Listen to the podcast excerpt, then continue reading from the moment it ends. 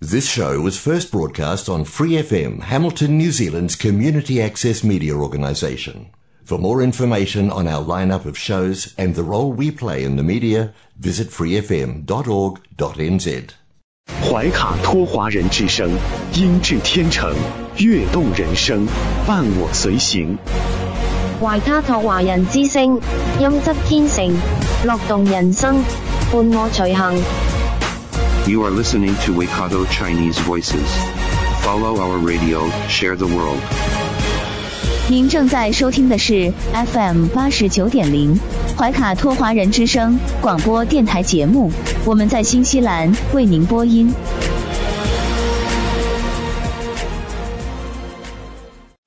听众朋友们，大家晚上好！感谢您如约守候怀卡托华人之声。我们的节目正在通过收音机立体声调频 FM 八十九点零和微信公众服务号博雅文创为您并机播出。接下来两个小时的黄金时段播音将由我奥斯卡、小峰、轩轩为您共同带来。首先和您见面的栏目是由《中新时报》特约播出的新闻晚班车。天涯不遥远，世界在耳边，声音通四海，资讯传万家。怀卡托华人之声新闻晚班车，聆听中国，感知世界。新西兰时间七点，现在我们进入由新西兰南北岛全国发行的《中新时报》带给大家的新闻晚班车。在接下来的十分钟里，小峰和奥斯卡与您一起回顾新西兰国内新闻。我们首先看第一条消息：新西兰最新疫情动态发布。卫生部表示，上周有两万一千五百九十五例新的新冠社区病例，和五十六例与病毒相关的死亡病例。病例的七天滚动平均值为三千零七十九，上传的 RAT 结果的七天滚动平均值为五千四百七十一。卫生部在周一发布了最新消息，涵盖了从十一月七日星期一到十一月十三日星期日的七天时间。卫生部表示，仍有三百二十五人因感染该病毒而住院，其中七人在重症监护室。现在共有两千一百五十四例死亡被确认可归因于新冠，无论是根本死因还是促成因素。另有五十六名感染该病毒的人死亡，其中四十多岁两人，五十多岁两人，六十多岁七人，七十多岁十八人，八十多岁十七人，九十岁以上十人，三十六名男性，二十名女性。十一人来自奥克兰地区，中区和南区各八人，怀卡托和坎特伯雷各七人，惠灵顿地区五人，北地三人，泰拉维提、霍克斯湾和纳尔森马尔堡各两人，塔拉纳基一人。总体而言，自大流行开始以来，新西兰报告了超过一百八十万例新冠病例。上周，卫生部报告了两万零八百零二例新的社区病例，四十一例与病毒相关的死亡，三百二十二人住院，八人在 ICU。尽管奥密克戎病例数、住院人数和再感染人数不断增加，但政府尚未计划为大多数人推出年度新冠疫苗的加强针。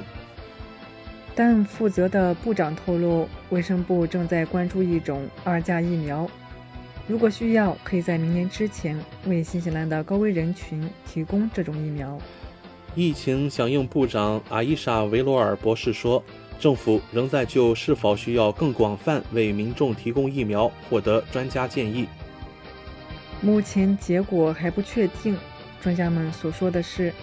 更有可能向高危人群重新提供加强剂，但卫生部门会继续观察年轻人是否存在免疫力弱，而不是仅仅减少抗体。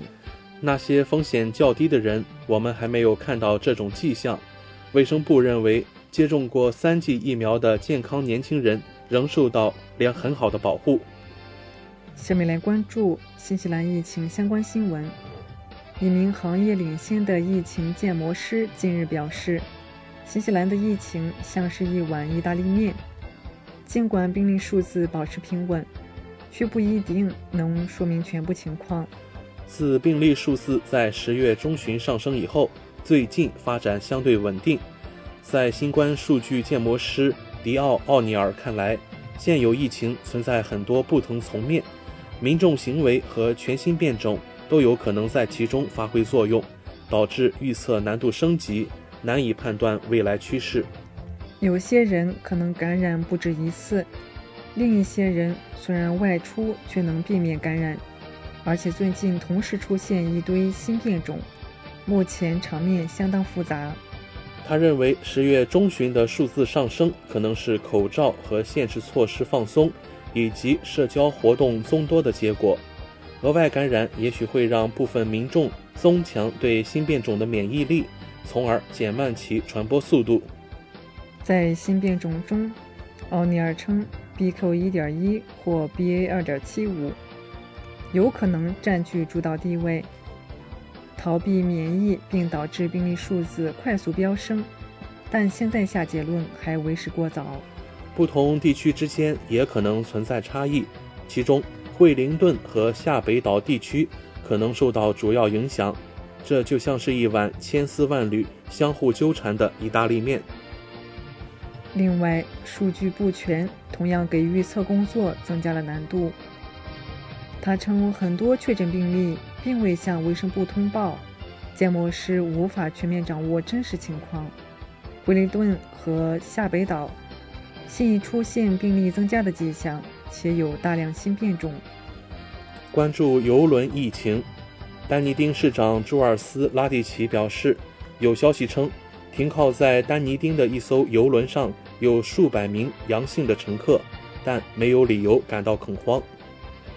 盛世公主号的乘客在结束为期十二天的新西兰航行后，于周六早上抵达悉尼港，之前停靠丹尼丁的查莫斯湾。新南威尔士州卫生部门证实，该船处于对船上人员可能的最高新冠警报状态，并发出第三级警告。这意味着游轮上至少有百分之二十的人感染了病毒。据估计，船上共有六千四百人，其中有八百名乘客和船员携带这种病毒。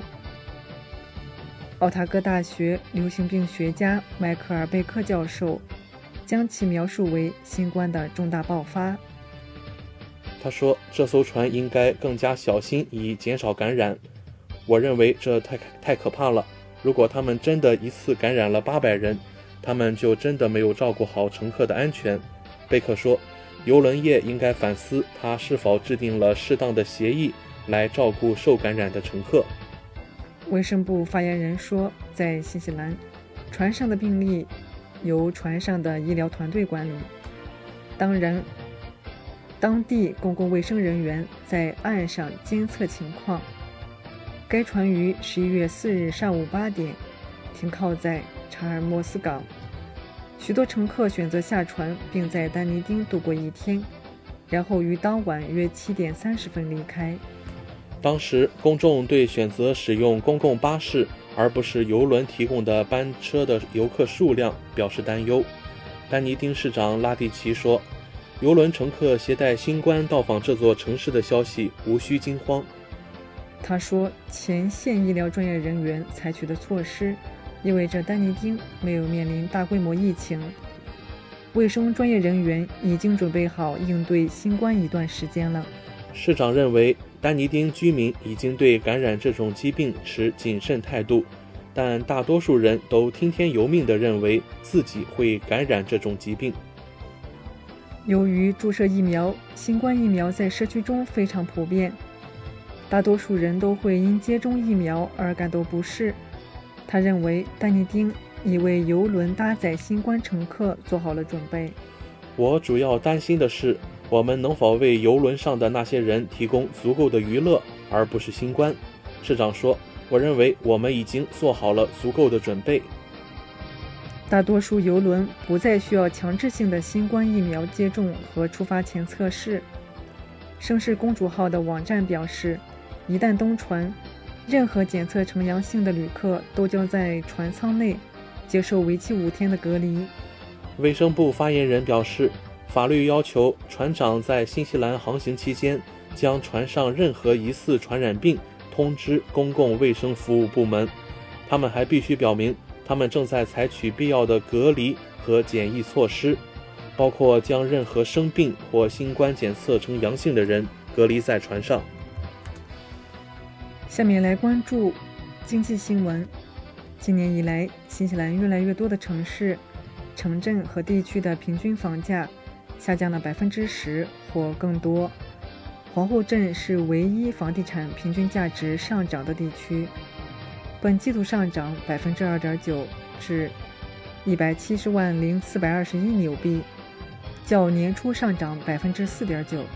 根据最新的 QV 房价指数，惠灵顿的房价在二零二二年跌幅最大，为百分之十七点六。北帕的房价下跌了百分之十三点七，奥克兰的房价下跌了百分之十一点七。截至十月的季度平均房屋价值下跌百分之三点九，自二零二二年年初以来，已下跌百分之九点七。全国平均房价现在为九十五万一千零四十纽币，比二零二一年十一月低百分之五点一。QV 首席运营官表示，最近的房屋价值下跌可能与住房市场的传统春季售房期有关。春季通常被视为销售的好时机，因为白天时间较长。夏季即将来临，这在利率不断上升的情况下，给价格带来了下行压力。过去十二个月，新西兰的房价跌幅是他所见过的最剧烈的。去年同期，QV 房价指数显示，2021年前十个月的平均房价上涨百分之二点二十二点二，而现在同期平均下跌了百分之九点七。以上就是今天新闻晚班车的内容，接下来将进入每周一晚上由纽华特产特约播出的一档有关新西兰特产的推荐栏目《纽华好物》。更多精彩马上回来。中新时报 Asia Pacific Times，新西兰南北岛全国同步发行。关注天下，服务新华，即刻关注官方微信公众服务号“中新华媒”，在线读报、华语广播、视频报道，应有尽有。您关心的时政新闻，您关注的生活爆料，您想知道的商业资讯，您想了解的社会百态，离不开您的中新时报。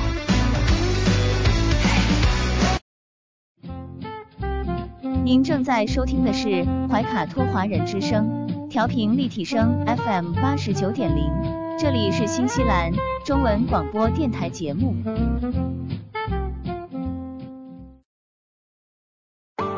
上有天堂美景，下有纽华精品，品澳新美味，享时尚生活。纽华特产，生态领先，欢迎进入纽华好物花园，让我们一起种草吧！选全球特产。还看纽华好物。各位怀卡托华人之声中文广播的听众朋友，主播奥斯卡问候大家晚上好，感谢您继续关注我们的节目。从二零二一年开始，怀卡托华人之声迎来了一位全新的品牌嘉宾，我们请出新西兰纽华特产的好物推荐官。和收音机前和正在线上收听节目的新老朋友们认识一下。大家好，这里是纽华好物，我是你们的种草师小牛，今后就由我来给大家种草啦。小牛晚上好，很高兴在今后的每周一与您共同为听众朋友带来我们的纽华好物。没错，纽华好物是一档介绍新西兰本土特产的栏目。其中“纽”就是代表英文音译的纽西兰，也是华人朋友习惯发音的新西兰，而“华”自然就是中华大地了。纽华特产的名字太有意义了。收音机前和正在线上收听节目的听众朋友，通过哪些渠道可以了解我们纽华特产呢？纽华特产的官方网站是三 w 点 n z i n c n 点 com。这个域名其实非常好记，N Z 代表新西兰英文简称，而 CN 是中国的英文简称。用 IN 连起来，NZINCN 其实就是新西兰在中国的意思。嗯，没错。还有一个更简单的办法，听众朋友，无论您用谷歌还是百度搜索“纽华特产”，点击排名第一个搜索结果，就进入我们的官方网站了。是的，大家有什么不明白的，也可以添加我们的微信号“纽华”的汉语拼音全拼 “N I U H U A”，很乐意为大家解答。当然，大家还可以通过每周全国出版的《中新时报》醒目的位置。找到纽华特产最新最全的整版促销海报。嗯，线上购物的确是在疫情期间保证自己和他人健康的安全方式。小牛，我们消费者在纽华网上购物的时候，在支付环节也会更方便吗？嗯，是的，主持人这个问题，相信大家都很关心。数年以来，纽华特产与时俱进。在前期人民币纽币银行转账的基础上，先后开发并上线银联支付、微信支付以及支付宝扫码支付。您可以方便的使用您喜欢的方式，通过人民币或者纽币进行支付，完全不产生任何手续费。有这样简单便捷的多项选择，真是太好了。下单以后，我们可以看到物流情况吗？没问题。纽华特产在用户后台植入了您的专属物流跟踪系统，保障海淘用户随时掌握国际快递清关的状况，真正让消费者做到全程监控。上周纽华好物通过推荐官小牛的介绍，相信听众朋友对于红色微脸面膜、月光宝盒花青素葡萄籽精华以上产品有了一个比较详细的了解。那么今晚的节目。我们和大家聊些什么话题呢？今天来种草一下喜臣的乳铁蛋白绵羊奶粉，它是儿童、孕妇妈妈都可以喝的羊奶粉，全新升级的乳铁蛋白配方，含蛋白质、乳铁蛋白、EGF、AS2 酪蛋白、硒，还有叶酸。乳铁蛋白每一百克奶粉中含有一百一十毫克，是黑金级免疫力防护，能给孕产妇提高抵抗力，促进铁的吸收，还能给三岁以上的儿童提供核心免疫蛋白，促进宝宝健康成长，富含多种营养，好喝易吸收。口味清新淡雅，无腥味，含有更多阿尔法 S 二酪蛋白，乳糖不耐受的人群也可以喝，分子小，易于吸收，还含有硒、维他命 C 与 E，有着抗氧化的作用。EGF 表皮生长因子有助于提升人体呼吸道免疫力。含的蛋白质能够提高人体的免疫力。蛋白分子较小，天然的二点五级小分子蛋白，减轻肠胃的压力。过敏蛋白少，天然低含量过敏蛋白，过敏不易发生。好的，谢谢小牛的介绍。那我们想了解一下，喜臣绵羊奶粉与其他乳制奶粉有何不同呢？绵羊奶粉与其他乳制奶粉相比，更容易吸收，还更容易消化。乳糖不耐受人群也可以饮用。如果要代替其他乳制奶粉，喜臣绵羊奶粉是一个不错的选择，因为它与牛奶和山羊奶相比，绵羊奶中的脂肪球较小，容易吸收，还富含天然中链脂肪酸。更容易消化吸收，每食用含量九点八克的蛋白质，还有每一百克奶粉含一百一十毫克的乳铁蛋白。绵羊奶含有较高的阿尔法 S 二酪蛋白，不容易造成过敏。天然含有 EGF 表皮生长因子，还含有很多矿物质，比如有钙、磷、镁、钾、铁、锌、钠、铜、硒、锰，还含有维很多维生素，含有 A、维生素 A、维生素 B 一、维生素 B 二、B 三、B 五、维生素 B 六、B 七、B 九，还有维生素 C、维生素 D，还有维生素 E。最后，我们来总结一下它的八大优势吧。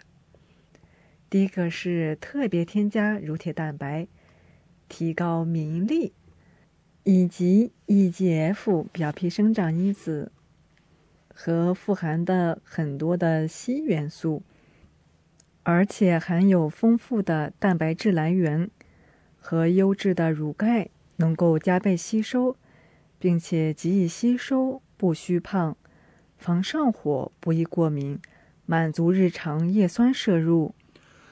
小牛能给我们介绍一下喜晨这个品牌吗？它有着百年历史底蕴，是新西兰乳制品专家，资深、专业、品质、创新，百分之百新西兰制造。喜晨品牌于一八八七年在新西兰创立，在乳制品行业已经有一百三十多年的历史。拥有资深乳品经验和品质口碑，一如既往专注品质，严格的奶制品质量监管制度，在品质管控上，喜晨严苛把关，层层质检，从牧场到成品进行点对点的控制，实行全方位的产品质量监控。下面我们来种草一下。纳迪奥的防晒乳液，它是 SPF 五十加的，含有二百毫升，不惧日光。想要长时的防晒，就要选纳迪奥防晒乳液啦。防晒指数升级，长时间减轻紫外线伤害。SPF 五十加的高倍防晒乳液，防晒时长。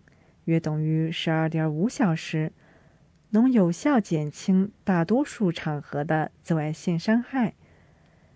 它能够防水防汗，享受更多清水时光。防水防汗技术保护防晒成分持久不易脱落，还能够持续耐晒，朝九晚五，有效防护，有效抵抗紫外线，阻断。UVA、UVB，预防皱纹和晒斑，而且清爽不黏腻，释放肌肤自由呼吸，轻薄质地，舒适易吸收，肌肤清爽无油腻感，防水长达四小时。我们来看看它的成分吧。它含有芦荟和维生素 E，有助于保湿、柔软和光滑的皮肤，防水耐晒，户外海边自由释放，户外运动、亲友出游、逛街聚餐、海边娱乐都可以带上它，保护你的皮肤。最后，我们来看看奥家宝的叶黄素。护眼配方含有六十片，防蓝光，呵护视力，拯救手机党，能够抵抗蓝光的伤害，影响视力健康的杀手就是熬夜追剧、眼睛酸痛；游戏玩家玩上通宵、眼睛酸涩；工作不离电脑、视力模糊。让我们来补充一下叶黄素，刷屏不伤眼。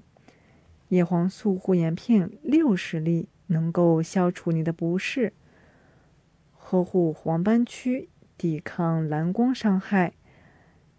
叶黄素的作用有什么呢？我们来看一看吧。叶黄素存在于人体眼部所有组织中，其中视网膜黄斑区。浓度含量为首。保护黄斑区健康，对保持正常的视觉机能至关重要。人体本身不能合成叶黄素，只能靠摄入来补充。许多流行病学调查结果显示，每日补充一定量的叶黄素，能使人体视力有所改善。嗯，谢谢小牛的介绍。接下来，我们照例准备了一些听众朋友们关心的问题，想要请教请教小牛了。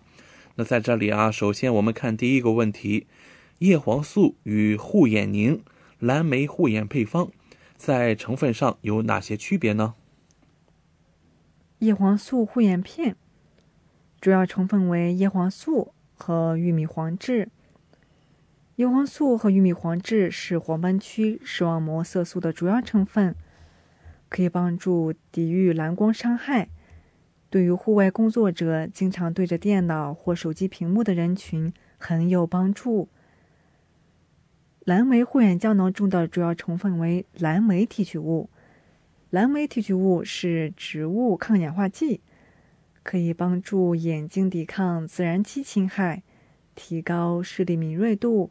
并且可以保护眼部血管，促进微循环，缓解视疲劳，特别对眼部有红血丝的人群非常适合。好的，感谢今晚做客直播间的纽华好物推荐官小牛的精彩介绍。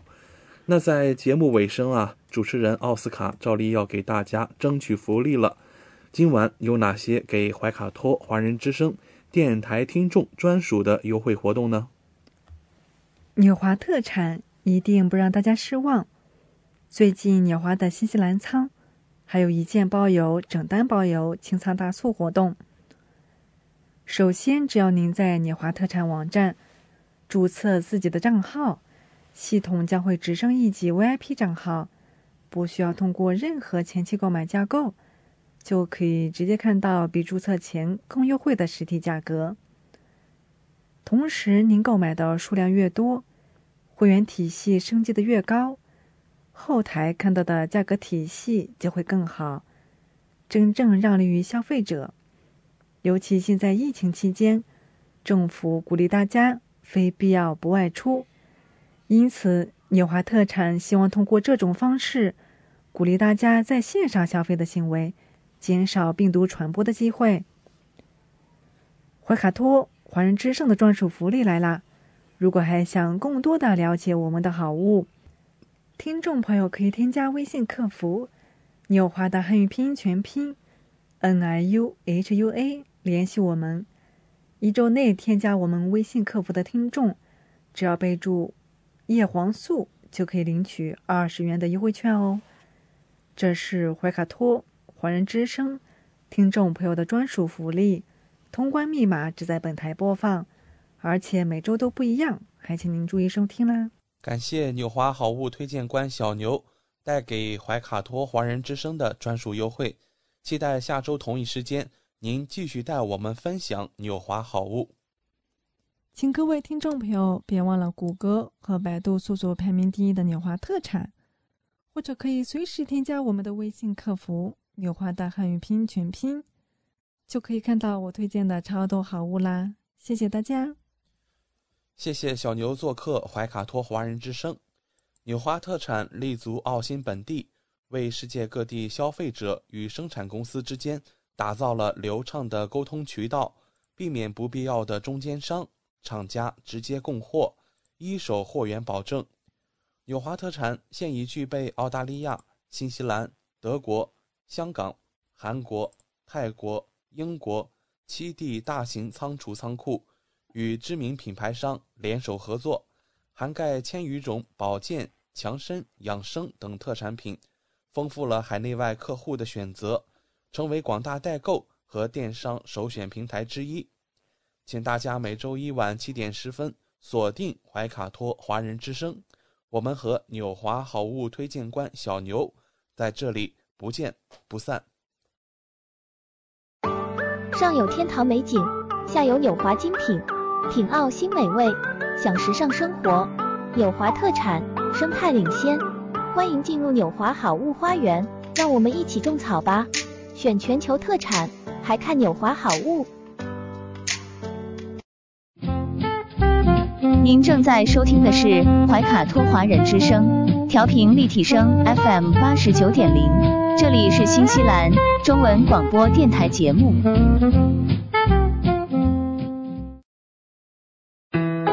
资讯全方位，生活零距离，新西兰大小事，有声世界，无限精彩。听众朋友们，大家晚上好。很高兴在这个寂静的夜晚和您在空中电波相会了。现在我们来到了新西兰大小事节目单元，在这里我们和您分享发生在怀卡托周边以及新西兰全国的大型新闻资讯。希望今晚的节目能够带给您所关心的、所感兴趣的新闻内容。我是今晚主播奥斯卡。今晚大小事，我们首先还是把目光聚焦到经济和民生方面。众所周知啊，自从乌克兰和俄罗斯爆发战争冲突以来呀，全世界的经济都出现了下滑和衰落的形势。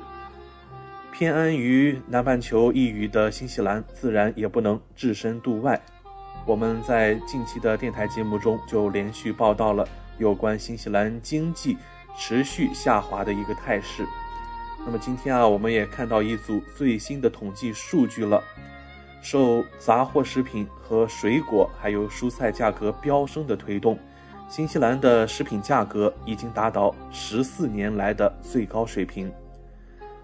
根据新西兰统计局的最新数据显示，与去年同期相比，十月份食品价格上涨了百分之十点一。这比九月季度仍保持在百分之七点二的高通胀率还要高出近百分之三。消费者价格高基经理对此就发表评论说：“这是自二零零八年十一月以来的最高年度增幅。”按食品类别划分，十月份年度价格涨幅最大的是水果和蔬菜，涨幅达到百分之十七。肉类。家禽和鱼类价格紧随其后，上涨了百分之十；杂货食品价格上涨了百分之九点七。即食食品的增幅最低，为百分之七点五。与此同时，饮料也受到通货膨胀的打击，非酒非酒精饮料的价格增长了百分之八点七。对此，新西兰统计局表示，与2022年9月相比，2022年10月的月度食品价格上涨了0.8%。然而，在调整季节性影响后，它们上涨了1.8%。季度调整后的果蔬价格上涨达到了1.3%。面对这一系列的增长，导致新西兰人不得不继续与高昂的生活成本做斗争。基督城一位妇女告诉媒体说，她发现她77岁的奶奶为了努力维持生计，不得不吃猫粮减少开销。即使在四月份，政府将单身人士的退休金从每两周一千零一十三点二八纽币提高到一千零七十六点四八纽币之后，退休金上涨也就是仅仅六十三纽币而已。根本不能抵消食物和物价的上涨。还有另一位养老金领取者告诉媒体，由于新鲜的食品、租金和电费的成本不断增加，他有朋友靠方便面正在维持生计。我们看到啊，呃，有新西兰的民众已经开始通过食用宠物粮食来保持基本的生活开销。那么，这对于新西兰这样一个发达国家来说，显然是一个相当难堪的国际头条。我们同时关注到呀，除了食物让人难以负担，报告还发现了另有百分之四十的新西兰人，那这其中包括半数的毛利人和太平洋岛民，他们负担不起牙科的护理。二零二零年，在十一个国家中，新西兰记录的未被满足的成人牙科护理需求最高。每年有二十五万新西兰人蛀牙太严重了，不得不拔掉牙齿。一些调查对象报告说，当一颗牙齿引起严重疼痛时，他们甚至用扳手拔牙。高昂的费用、漫长的等待时间和缺乏交通，都是就医的障碍。高级牙医工会呼吁提供免费的全民牙科护理。其中一位首席执行官就说到：“普及牙科护理对新西兰的每个人的健康都至关重要。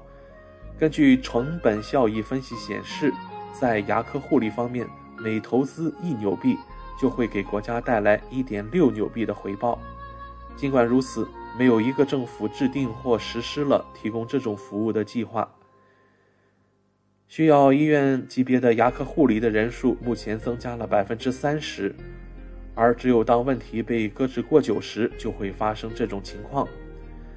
而情况如此糟糕啊，新西兰甚至已经停止在国际上报告一些相关的数字。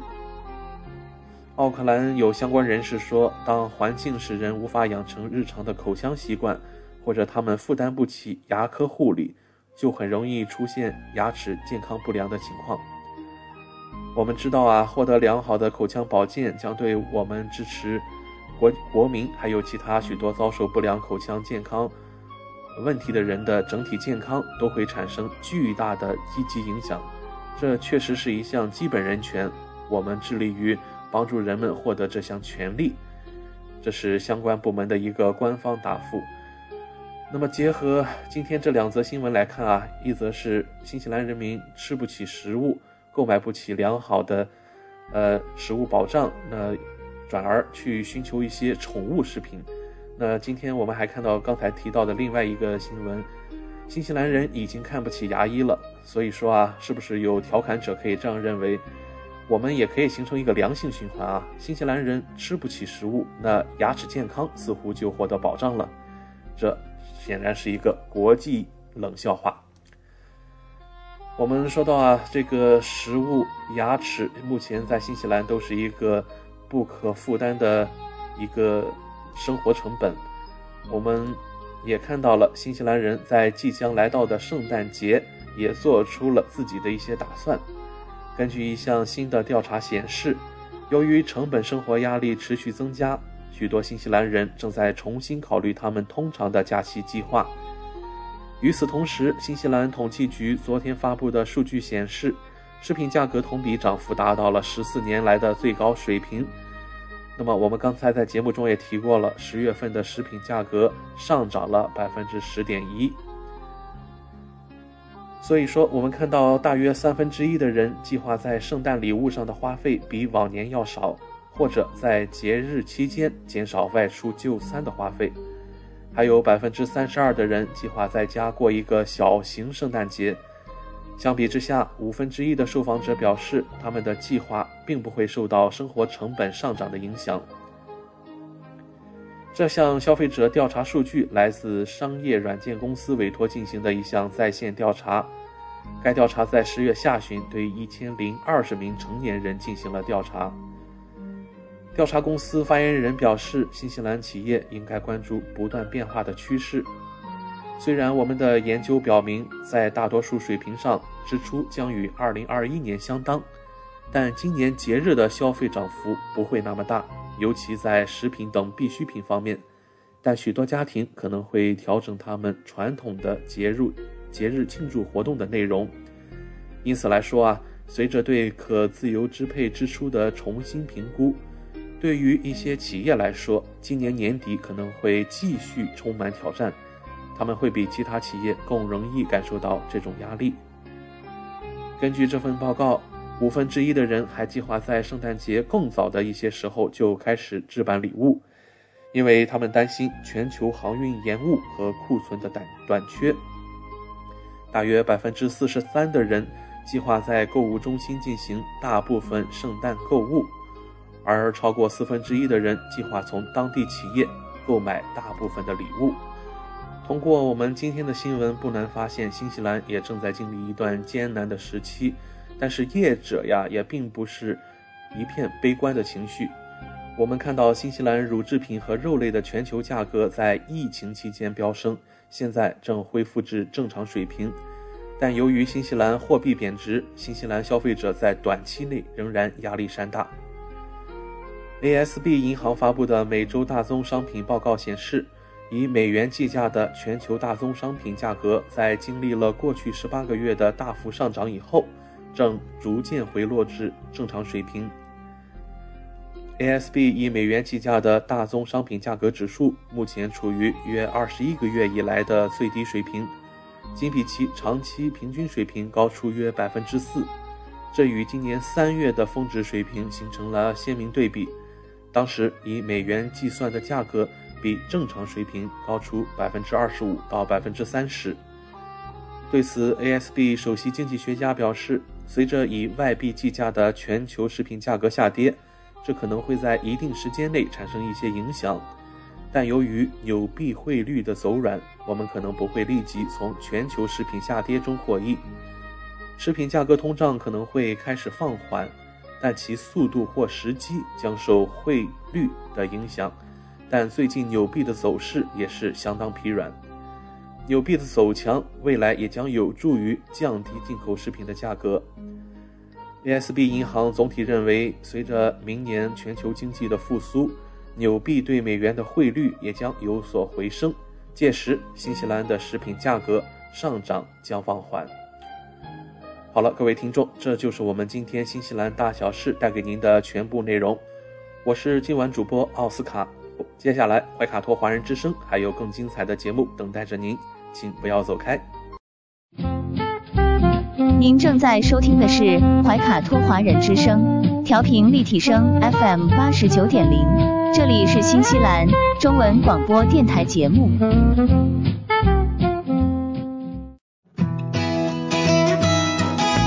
分享读书的快乐，重温经典的感动。怀卡托华人之声，今天读书，甄选全球文坛精品，和您一起读好书，好读书，共品文化大餐。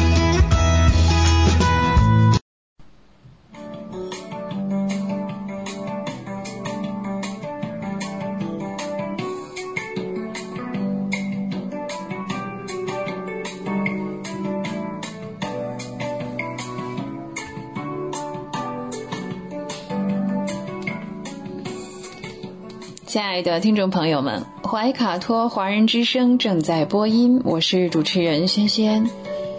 又到了今天读书这个小栏目的时间，每期与您分享值得阅读的好书好文，平淡质朴，娓娓道来，让大家在繁忙的工作生活之余来一点文化加餐。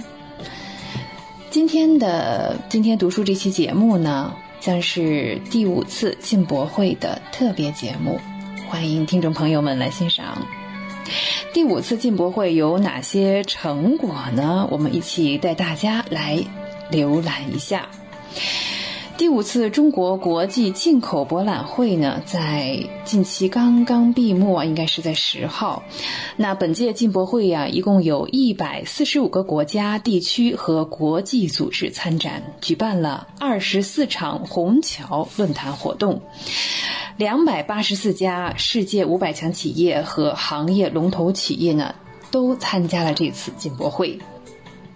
从十一月五日开始到十日闭幕，进博会的成果还真的是叫硕果累累。进博会啊，这次产生了多个首次。首次搭建了进博会的平台是数字进博。第五次进博会啊，首次搭建的是数字进博平台，向在线提供云展示、云发布、云直播、云洽谈和云签约服务，吸引了三百六十八家技术装备企业线上参展，组织直播或者是转播活动六十四场，浏览的量呢已经达到了六十万次，目前呢是还在增。长。首次呢也为参展的主体呢进行了颁奖。哦，那主办方呢中国国际进口博览会第五次的这个颁奖仪式呢，公布了是像连续。四年、五年参展的企业机构以及采购团体的名单，五十家的单位啊获得了进博会突出贡献奖。此外呢，进博会在医疗器械和医疗保健的展区呢，吸引了全球十五大药品的巨头和十大的医药企业参展，也是这一次应该说是十五大的全球药企首次聚齐了，大家欢聚一堂了。此外呢，有四百三十八项代表性的这个首发，来自一百二十七个国家和地区的两千八百多家企业，参加了企业的商业展，展示了四百三十八项代表性的首发新产品、新技术和新服务，这都超过了上一届的水平。截止到目前呢，进博会的进场人次呢，已经达到了四十六点一万人次。本次进博会呢，按照一年计的意向成交金额是七百三十五点二亿美元，比上届增长了百分之三点九。六十九个国家和国际组织亮相线上的呃国家展。本次进博会呢，还举办了线上的国家展，有六十九个国家呢和国际组织参加，累计的访问量达到了五千九百万次。刚才我们提到的这呃两百八十四家世界五百强企业和行业龙头企业参展，数量呢也是超过了上一届，展台的这个特装的比例哈达到了百分之九十六点一，也是高出了上届的水平。像在食品农产品展区，与这个国别和企业啊带来这个来源最广、数量最多，有一百零四个国家的一千零七十六家企业参展。那汽车展区呢也是非常的有特点，它突出的是智能和低碳，展示的是全球汽车工业最新的发展成果。技术装备区域呢，呃，聚焦的像双碳啊、呃，集成电路、人工智能等热点领域，集中展示了前沿技术和高端的装备。消费品区呢，发布了众多的首发的展品，呃，同样呢，也是积极的倡导绿色可持续的生活方式。服务贸易区啊，汇聚了三十九家世界五百强和行业龙头企业。创新的孵化区呢，有一百五十三家科技创新小微企业，集中展示了他们的新产品。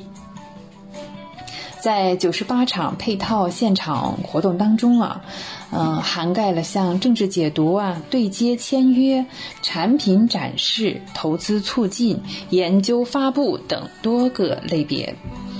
那。展中贸易投资呢可以直接对接，而且呢累计达成的意向合作呢有两百九十三项，意向的签约金总额超过了五十九亿美元。此外呢，更重要的一点是啊，本届金博会的人文交流活动展示面积呢是历届之最。人文交流活动的展示面积啊，本届是增长到了三点二万平方米，是历届之最。的三十一个省区市组织以及我们的特别行政区，还有其他的国家啊，有七百一十五家机构呃参与了展示，参展单位的数量比上一届增长了百分之十六。同时呢，还有多家艺术团体啊，一共呈现了五十四台高水准的文化公益演出。那在二零二二年中国国际进口博览会的参展商联盟大会上呢，近六十家企业和机构现场签约，呃，第六届进博会，我们现在已经为下一期的进博会做好了准备。有七十多家参展商呢表示呢，他们确认要参加第六届进博会。那从这一点上来看呢，第五届进博会已经实现了成功、精彩、富有成效的预期目标。本届进博会呢，意向成交金额我们刚才聊啊，有七百三十五点二亿美元，比上届增长了百分之三点九。那签约的项目呢，涉及的像绿色能源啊、节能啊、数字化生产等多个新兴的领域。进博会啊，是中国的，更是世界的。创立五年以来，进博会的朋友圈应该说是越来越大，越来越火。更多的新老朋友呢，开始共赴中国之约，从硬币大小的心脏起搏器。到巴基斯坦的盐灯，叙利亚的玫瑰精油，或者是像高精尖或者是小而美的各国展品，通过进博会走进中国，又走向世界，更是走向了商业化的市场。然后呢，对，来到了千万寻常百姓的生活当中。当然了，参加第五届中国进博会的两位新西兰企业的负责人呢，目前在接受新华社记者采访时也说，进博会已经成为企业与中国市场交流合作的桥梁，帮助企业展示高质量的产品，也加深了与当地的伙伴的合作。新西兰知名的红肉企业的首席执行官西蒙利莫说：“呃，像这个银爵工厂已经连续五年参加了进博会，通过这个坚实有效的平台，银爵工厂不仅展示了企业和产品，还了解了如何更好地适应中国消费者的需求，与新老客户呢建立更强的联系。同时呢，今年是。”中国与新西兰建交五十周年，得益于中新自由贸易协定和区域全面经济伙伴关系协定，银爵工厂啊将会有更多的机会向中国的消费者提供来自新西兰的产品。那说起新西兰啊，这个乳业啊是必不可少的。像恒天然是首批进入中国市场的新西兰企业之一。恒天然的大中华区首席执行官也表示，参与进博会帮助恒天然加入了更快的发展轨道，促进其所有的业务大幅增长。他们是亲身经历、见证，并且享受了进博会最大的溢出效应。那恒天然呢？从经济全球化中呢受益匪浅，中国是恒天然最重要的战略市场之一。呃，那中新自由贸易协定呢，也是进一步加强了两国之间的合作，并且提高了贸易效率。啊，有温度，会思考，爱生活。本期的今天读书呢，是第五届进博会的特别节目。好，以上就是本期的今天读书，我是轩轩，这里是怀卡托华人之声。下期节目我们再会，再见。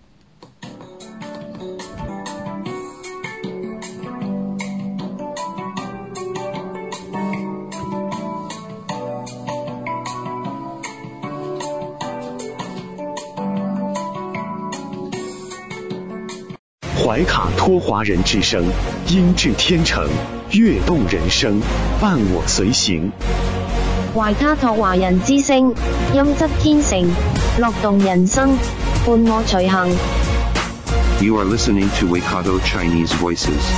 Follow our radio, share the world.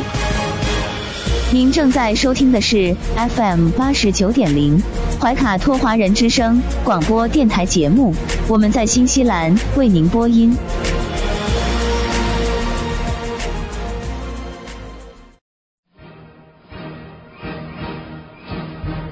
观点改变生活，动态触手可得。中新时报特约节目，全球新闻纵览，关注大千世界。传播价值资讯，怀卡托华人之声整点播出。家事、国事、天下事，事事关心。这里聚焦了社会的点点滴滴，最新最快的国内外政治经济动态，尽在每周一八点的全球新闻纵览。今晚直播间为您播报的主持人是小峰和奥斯卡。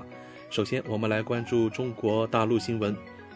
习近平回信勉励中国航空工业集团沈飞、罗阳青年突击队队员，在推动航空科技自立自强上奋勇攀登。在促进航空工业高质量发展上积极作为。神舟十四号航天员乘组于北京时间十一月十三日十四时十八分，成功开启天舟五号货物舱舱门。在完成环境监测等准备工作后，于十五时零三分顺利进入天舟五号货运飞船。后续，航天员乘组将按计划开展货物转运等相关工作。天舟快递将定期送货，约每半年发射一次。工信部消息，二零二一年中国虚拟现实投资总融资规模涨幅超过百分之百。今年前十月，我国已完成水利投资九千二百一十一亿元。创历史新高。中国首个超申万亿方大气区塔里木油田超申万亿方大气区累产天然气突破两千亿方。北京市委主要负责同志职务调整，尹力同志兼任北京市委书记。福建省委主要负责同志职务调整，人社部部长周祖义。任福建省省委书记。贵州计划到二零二四年基本建成面向全国的算力保障基地。带来一组经济新闻：从旧项目到旧项目与旧企业并存，监管层疏导房地产融资的各类管道。金融十六条措施支持房地产市场发展，覆盖面广，针对性强。力度大，贷款可合理展期。国家祁门红茶生产标准化试点示范区项目通过验收。中国饭店协会发布倡议书《饭店餐饮企业宴会宴席反餐饮浪费指南》十八条。本周将有六十一家公司，二十三点八六亿股限售股解禁。合计解禁市值一千三百二十六点六五亿元。特斯拉回应狂奔两公里致二死三伤事件，司机全程未踩刹车，四次按下 P 档又松开。警方正寻求第三方鉴定。售假主播双十一直播时被抓，涉案金额达一千五百四十五万元。带来一组疫情新闻。国家卫健委十一月十三日通报，十二日三十一省市新增确诊病例一千六百七十五例，包括广东七百二十七例，河南二百四十二例，北京一百六十一例，重庆一百五十八例，内蒙古一百一十四例，四川四十五例，云南四十一例，山西四十例，新疆三十四例，陕西十七例，甘肃十六例，浙江十一例。山东八例，黑龙江七例，江苏七例，湖南七例，辽宁六例，福建六例，西藏六例，贵州五例，青海五例，河北四例，安徽三例，天津两例，上海一例，江西一例，广西一例。本土无症状感染者一万三千零八十六例，其中广东三千五百四十一例。河南两千四百二十三例，重庆一千六百六十二例，内蒙古一千三百二十例，新疆七百五十六例，甘肃六百零一例，河北五百八十五例，黑龙江四百一十二例，青海三百例，云南二百五十五例，山西二百三十二例，山东一百八十二例，湖南一百七十二例，四川一百三十六例。国务院。联防联控机制发布会消息：优化调整疫情防控措施，全力抓好当前疫情防控处置。国家卫健委消息，将通过一系列举措，推动二十条优化措施落地见效，对一刀切和层层加码典型案例进行曝光。国家疾控局消息。二十条优化措施未提及的都按第九版来执行。为避免交叉感染，多家医院不再向社会提供院检进检服务。北京多起聚集性疫情涉人员密集场所。北京提倡疫情期间减少非必要外出，人员密集场所要做好区域内防疫管理。北京滞留境外人员弹窗解除，进京火车票搜索热度涨三倍。国家速滑馆十一月十三日起临时闭馆，具体恢复营业时间另行通知。十一月十四日零时，上海四个风险区解除管控。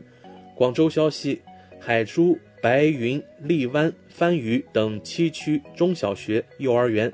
仍暂缓返校返园。广州海珠消息，征用学校建设集中隔离点为不实信息。重庆四区百分之七十五新增感染者在社会面发现。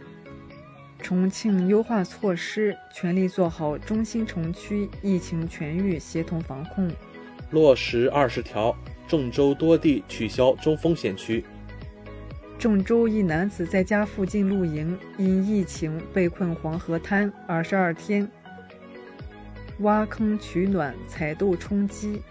医护人员住宾馆遭暴力驱赶，大同警方相关人员已被采取强制措施。法治方面，广东省农村信用社联合社原党委书记周高雄接受审查调查，阴性报成阳性。呼和浩特赛斯基因科技有限公司错报核酸检测结果，被警方调查。军事方面，十一月十三日，第十四届中国航展圆满闭幕。一批自主研发制造、代表世界先进水平、覆盖陆海空天电全领域的产品、技术和服务进行全球首发，中国首展，成为全场焦点。看点热点，第十五届中国航展将于二零二四年十一月十二日至十七日在珠海举行。文体新闻：全国政协十一月十二日在北京中山公园中山堂举行仪式，纪念孙中山诞辰一百五十六周年。二零二二年下半年英语四六级考试口语考试，十一月十九日开考。集美大学集会纪念陈嘉庚先生创办水产科一百零二周年。太平遗址被证实为夏时期大型中心性聚义遗址。深圳消息：痛经确诊后可给予一至两天休假。河北传媒学院一学生在医院救治过程中离世，学校已成立专门工作小组。协助警方调查。短道速滑四大洲锦标赛，中国队一金两银一铜收官。张伟丽重返巅峰，霸气夺回 UFC 世界冠军金腰带。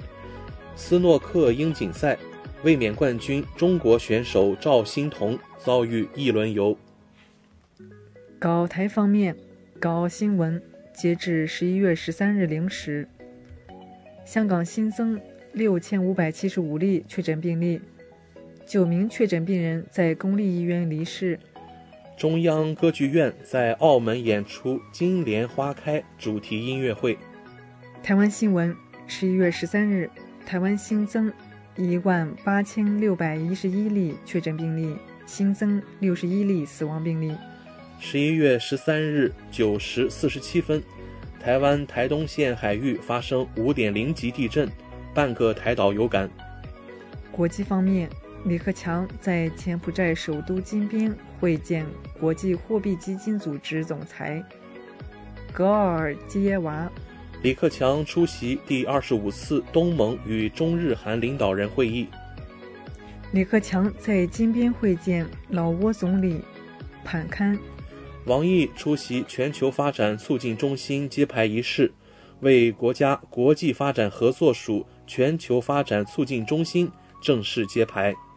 乌兹别克斯坦六十五名学生获中国驻乌大使馆首届使馆奖学金。多项海外民调显示，发展中国家越来越多民众对中国持积极看法。等了三十分钟还没到。柬埔寨东亚峰会在拜登缺席的情况下召开。扎哈罗娃发出俄罗斯外长与拜登同框图，还点出拜登迟到了。外国媒体消息，俄乌冲突紧张局势下，G20 峰会可能取消全家福合影。截至北京时间二零二二年十一月十三日二十一时二十一分，美国约翰斯霍普金斯大学统计数据显示，全球累计确诊六亿三千五百零九万零六百二十八例，其中死亡六百六十万九千九百零九例。美国累计确诊新冠肺炎病例九千七百九十九万五千三百五十五例，累计死亡病例。一百零七万四千四百八十四例。美国媒体消息，发达国家所提供气候援助远少于应分担份额，美国做得最差。美国民主党锁定参议院控制权，拜登表示非常满意，感觉很好。特朗普党内民望下降，超四成支持者更希望佛州州长参选美国总统。美国记者质问前美国国家安全事务助理博尔顿：“为何掩盖阿富汗战争真相，被轰出会场？”马斯克推特实验又遇挫折，大量假冒账号引发混乱，推特蓝 V 付费认证被迫下线。美国德州航展上，P 六十三战斗机与 B 十七轰炸机相撞坠毁。伤亡情况尚未公布。美国九个月大男婴被枪杀，全美今年已有二百八十名儿童死于枪击。普京提出一项剥夺俄公民身份的修正案，规定某些情形可剥夺已获得的俄罗斯公民身份。梅德韦杰夫称，俄罗斯正独自与北约作战。俄罗斯媒体消息，乌军进入赫尔松市。多名士兵佩戴纳粹徽章，装甲车挂黑旗。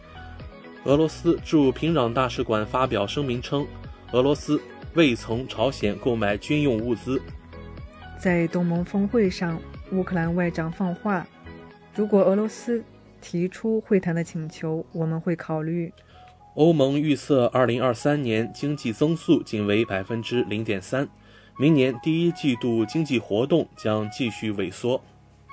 围绕海洋维京号移民救援船停靠问题，法国、意大利公开争吵，欧盟紧急干预并表态，不能发生另一场巨大危机。游轮群聚感染事件再现，盛世公主号逾八百人确诊。韩国梨泰院踩踏事故死亡人数上升至一百五十七人。以色列总统赫尔佐格正式授权内塔尼亚胡组建新政府。印尼总统宣布启动 G20 疫情基金，已筹十四亿美元，但还不够。幸福终点站原型伊朗男子在巴黎戴高乐机场去世。以上就是今天全球新闻纵览带给您的全部内容。主播小峰和奥斯卡，感谢您的收听。中新时报 Asia Pacific Times，新西兰南北岛全国同步发行。关注天下，服务新华，即刻关注官方微信公众服务号“中新华媒”，在线读报、华语广播、视频报道，应有尽有。您关心的时政新闻，您关注的生活爆料，您想知道的商业资讯，您想了解的社会百态，离不开您的中新时报。光影随行，戏如人生。怀卡托华人之声中文广播带给您精彩经典的影视剧和纪录片分享，让我们与您展开一段胶片之旅，共同陶醉于光影世界。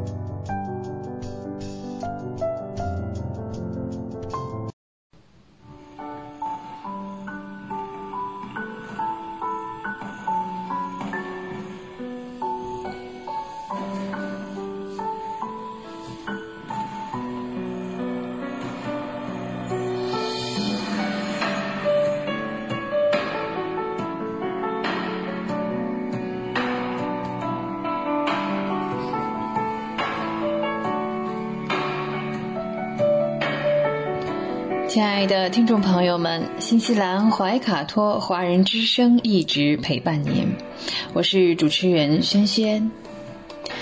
光影随行，戏如人生，分享精彩的影视作品，无论是电影、电视剧，还是优秀的纪录片，都会陆陆续续的来装点您的生活。啊，在今天的节目当中呢，我们先来欣赏几部来自于东洋国家日本的武士电影。说起日本电影啊，黑泽明应该说是有史以来最著名的日本导演。他在五十年的职业生涯当中啊，拍摄了三十二部电影，不仅是在日本，是在全世界受到了观众的高度评价。他的许多受欢迎和喜爱的电影呢，都定义了武士的类型，像这个七武士啊，还有这个蜘蛛朝城啊等等啊。他对电影的影响至今仍然是存在的啊，有很多电影呢，我们都能看出来啊，有一些向这个黑泽明致敬的影子在里面。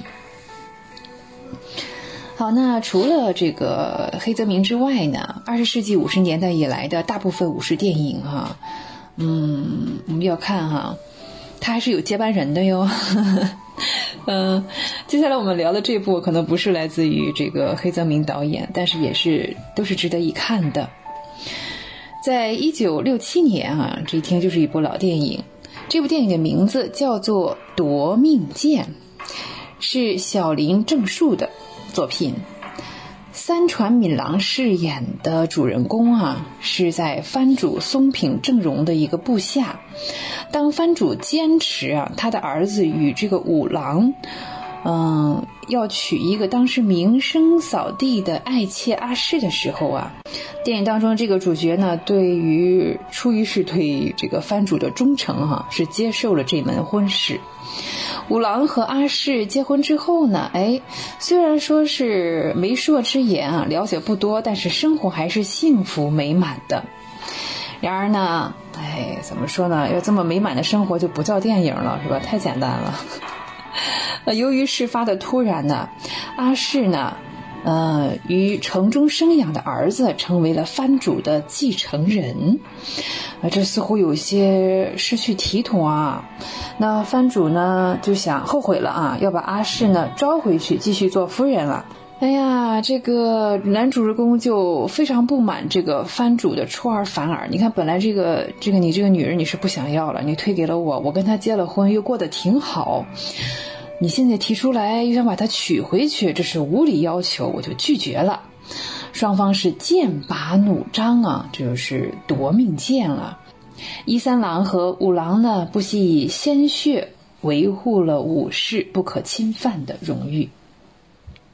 这么一聊啊，《夺命剑》其实一部比较感人的电影，讲述的呢也是坚持自己的信仰，不允许那些什么有权有势的人胡作非为。嗯。其实接下来这部电影，它的名字啊，我一说呢，嗯，叫切腹。哎，对，你知道日本有一种这个切腹自杀哈，这样一种行为，同时也是对武士的忠诚和荣誉进行了深入的探讨。切腹呢也是比较早的，在一九六二年就上映了。据说呢，这是有史以来最残忍、最忧郁的武士电影之一。上映于啊六十年以前啊，六十多年以前了哈，让人有一种这个一种错觉哈，我们以为这个故事就不会太暴力哈，但是嗯，真的是好多好多哈，它打破了哈，嗯，就是六十年代那种电影的界限，这部电影的血腥还有愤世嫉俗，它解构了这个武士的神话形象。并且也展示出了，他们并非一直都是英勇和光荣的。那武士也是人啊，都不是神仙啊。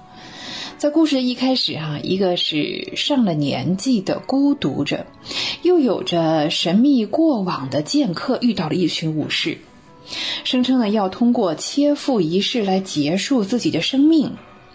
他的大部分人生呢就此开始啊以这个倒叙的回忆的方式展开了。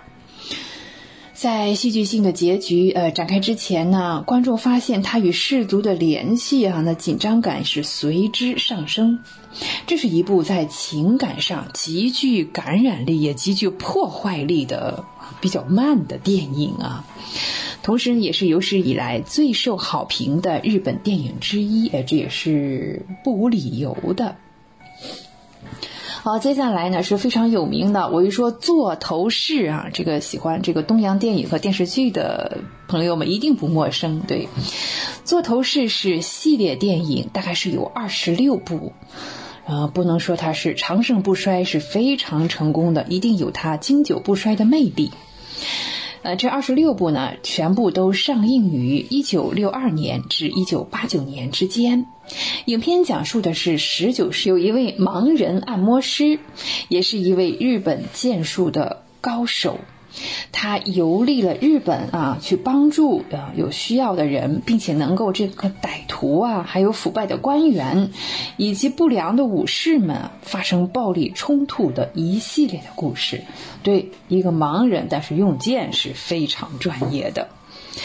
呃，其中有一部啊，叫做《座头市大战火神庙》，这是这个系列电影的第二十一部。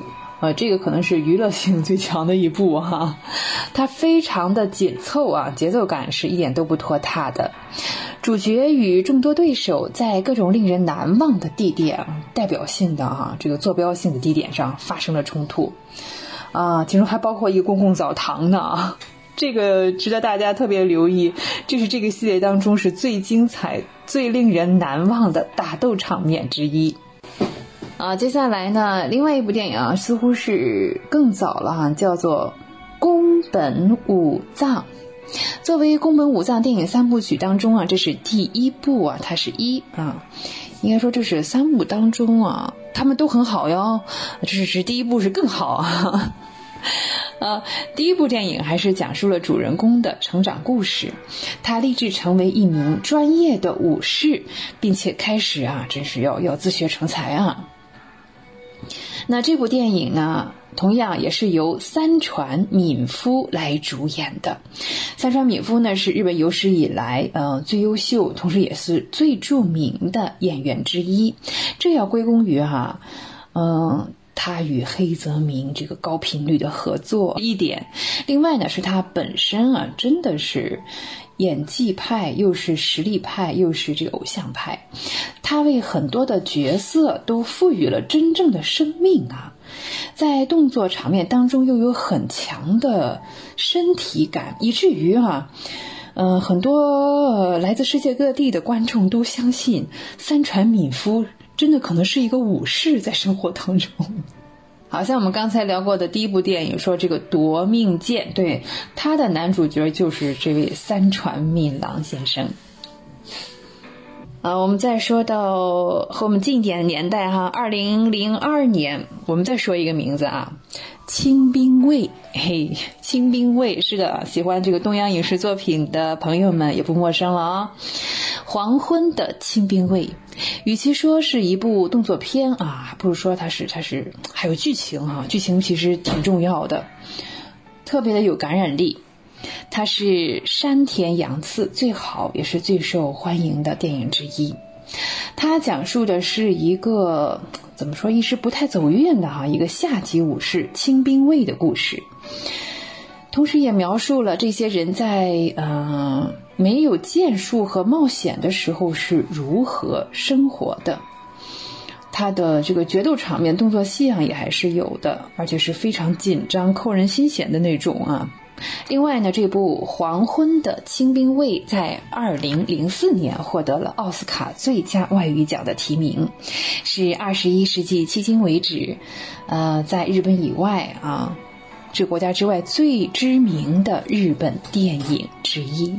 我们再来聊一部比较老的哈黑白效果的电影，这个电影的名字只有一个字，就叫做“斩”，斩，对呀，斩首的斩，在一九六八年就上映了。展在众多呃武术电影当中是脱颖而出，是因为啊，接下来这个原因啊，注意，是一部动作喜剧片哦。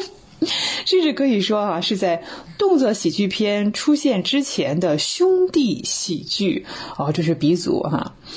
影片呢，讲述的是两个亡命的浪人，他们开始认识到自己的错误哈，嗯，并且呢，通过加入一群与武士呃家族这个抗衡的抗衡这个腐败首领的叛军，来寻求这个救赎。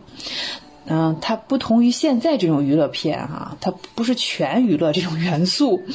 嗯，它并没有回避展示暴力的后果，但是呢，却是相当有趣的，比怎么说呢？当下一些虚无主义啊、悲观主义的电影啊更容易看懂。这部电影在二十世纪六十年代也是引起了一些震动的，它的片名起的也很好啊。斩呢？对呀，哪一个武士电影迷不想看一部叫《斩》的武士电影呢？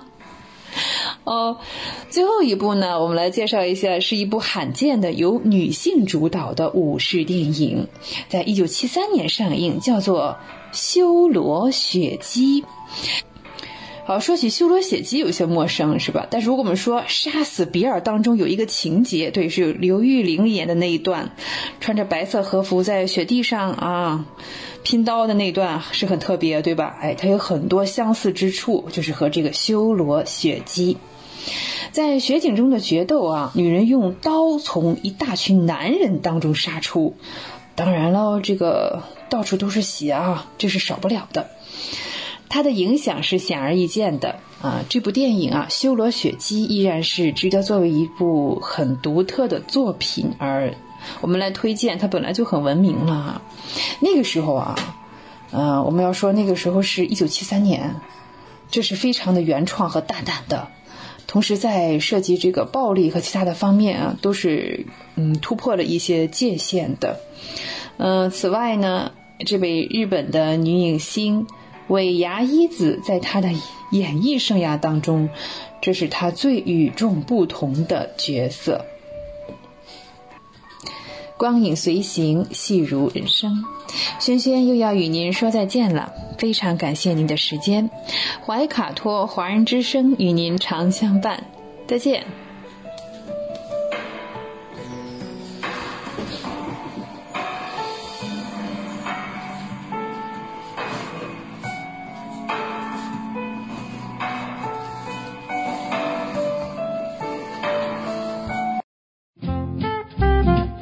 正在收听的是怀卡托华人之声，调频立体声 FM 八十九点零，这里是新西兰中文广播电台节目。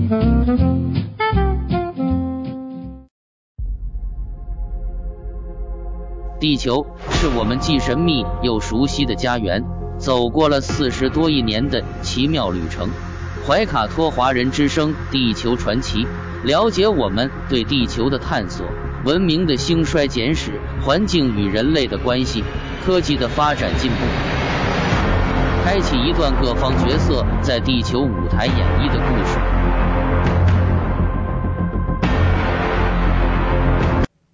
亲爱的听众朋友，大家好！新西兰周一的晚上，感谢您继续守候怀卡托华人之声，我是主持人小峰。本期节目，我们将要和听众朋友们一起来分享以下几个主要纪念日，它们分别是十一月十四日今天的世界糖尿病日，十一月十五日明天的世界慢阻肺日，以及十一月十六日本周三的国际宽容日，十一月十九日本周六的世界厕所日。以及十一月二十日本周日的世界道路交通事故受害者纪念日。接下来，怀卡托华人之声的主播小峰就和您分享这一周精彩纷呈的节日。首先，第一个是十一月十四日，世界糖尿病日。联合国糖尿病日即将到来，回顾近三十年。糖尿病对人类健康和社会经济发展的危害，不禁唏嘘。据2021年国际糖尿病联盟发布数据显示，全球每五秒就有一人死于糖尿病以及其并发症。死亡人口中有近一半的人年龄小于六十岁。自2007年以来，中国糖尿病患者总数始终位居全球首位，成为糖尿病的重灾区。目前，中国成人糖尿病患病率是百分之十二点八，糖尿病前期人群百分之三十五点七。换言之，中国成人中有近半数的人血糖异常。可以说，糖尿病就在我们身边，具有高致残率和高死亡率，而且死亡人口还在低龄化。面对糖尿病的肆虐，一九九一年，国际糖尿病联盟和世界卫生组织共同发起。将胰岛素之父班廷先生的诞辰，十一月十四日确立为世界糖尿病日。其宗旨是引起全球对糖尿病的警觉和醒悟。二零零六年底，联合国通过决议，将世界糖尿病日更名为联合国糖尿病日，并将二零零七年十一月十四日。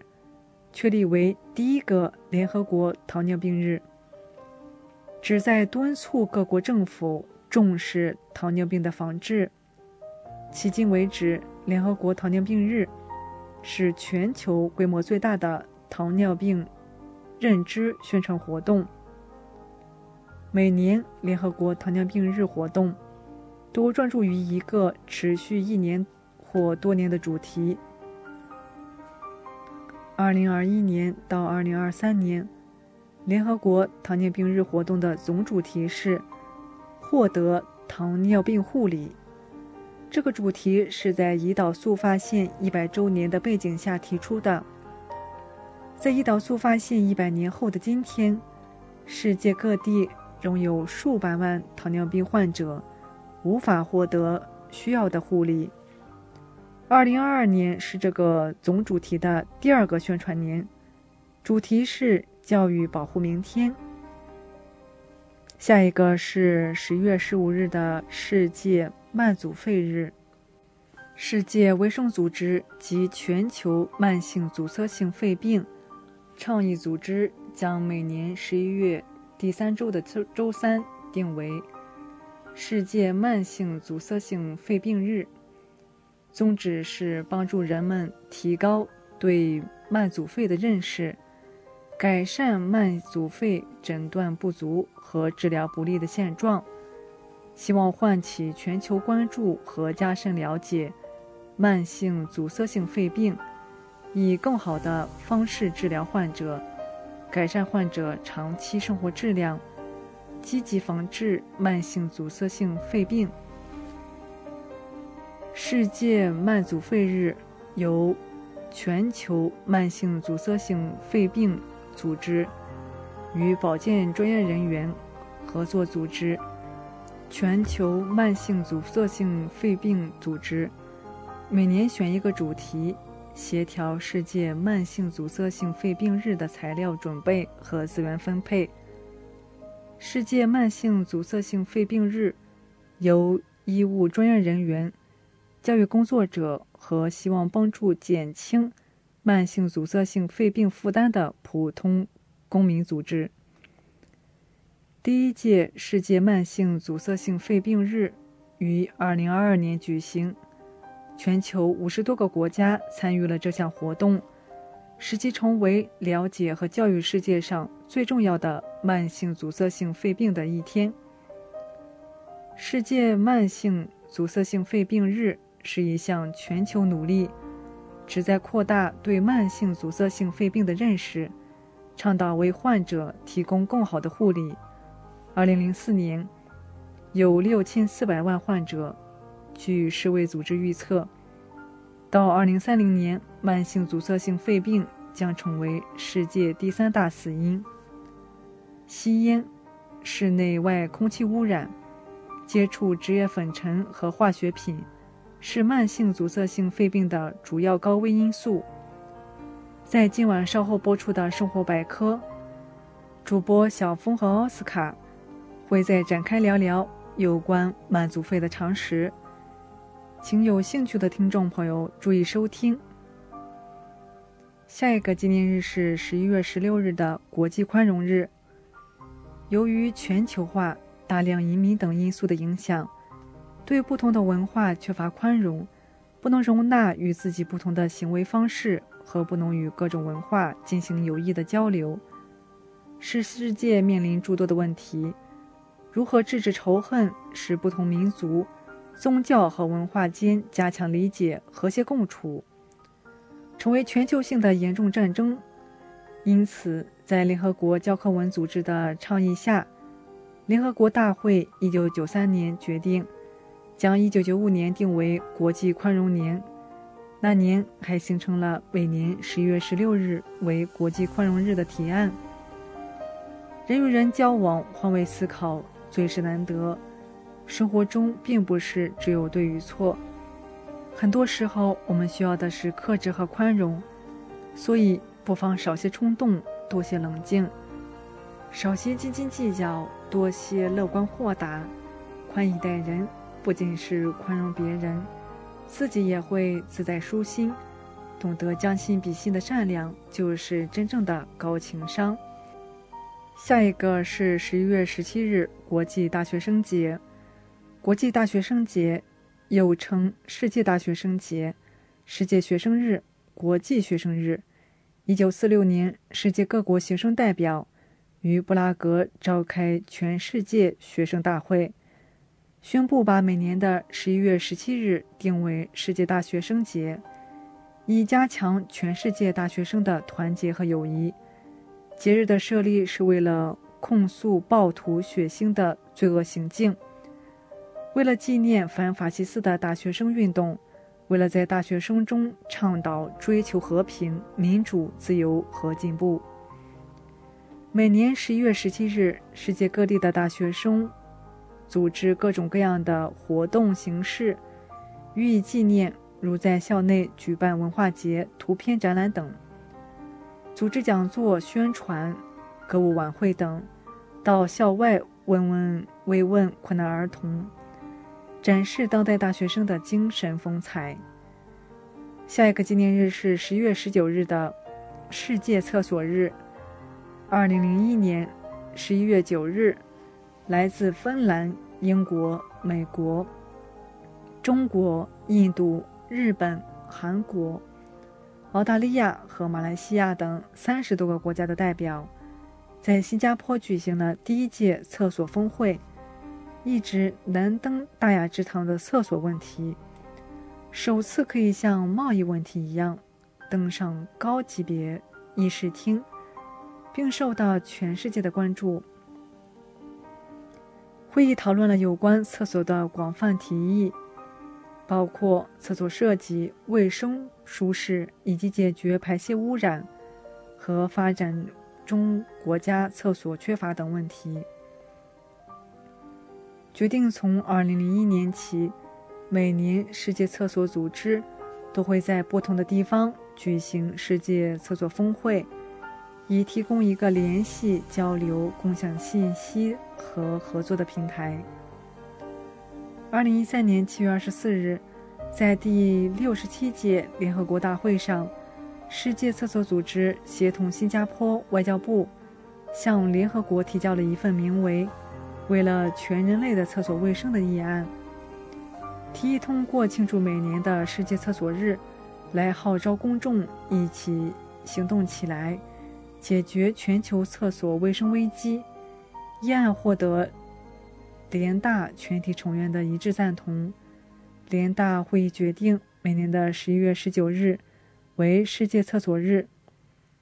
决议敦促所有会员国、联合国各组织机构和所有其他利益攸关方制定政策，扩大贫困人口获得良好环境卫生的机会。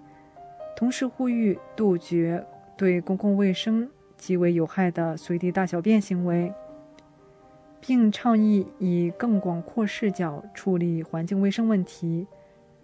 包括提供基本环境卫生服务、建立排污系统，以及在水资源综合管理框架内开展废水处理和循环利用。